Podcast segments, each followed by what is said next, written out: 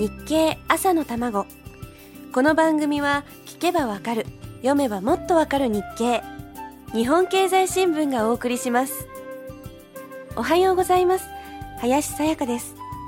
大幅増税になるかと言われていたタバコも結局は1本あたり2円から3円程度の増税になりそうです。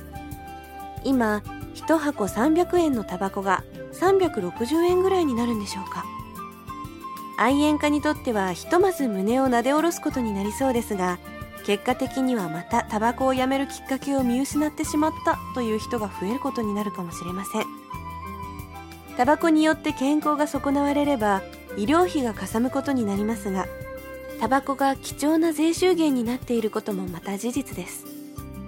目の前の財源が欲しい国にとってはまさに致しかゆし。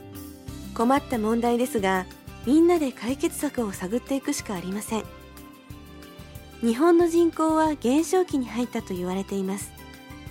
少子化は将来的に大きな問題になっていくわけですがそれとともに人口比率では高齢者層がますます増えていくことになります。高齢者が安心して暮らしていける世の中にすること。医療費の増大を抑えること。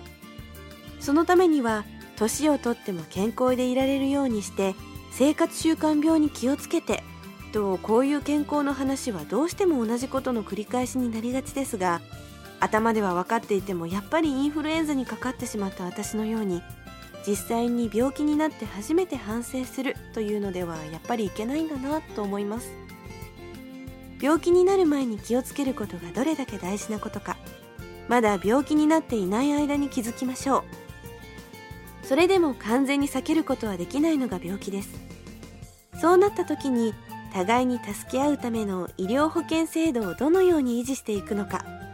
医療的な面からも費用の面からもますます一生懸命に考えていかなくてはいけません。今回取材を通じて学んだことが私にもたくさんあります。いずれ私たちも支えられる立場になります。その時を安心して迎えられるようにするために今できることを考えなくてはいけません。大切な医療保険制度について紹介した福岡県のホームページがあります。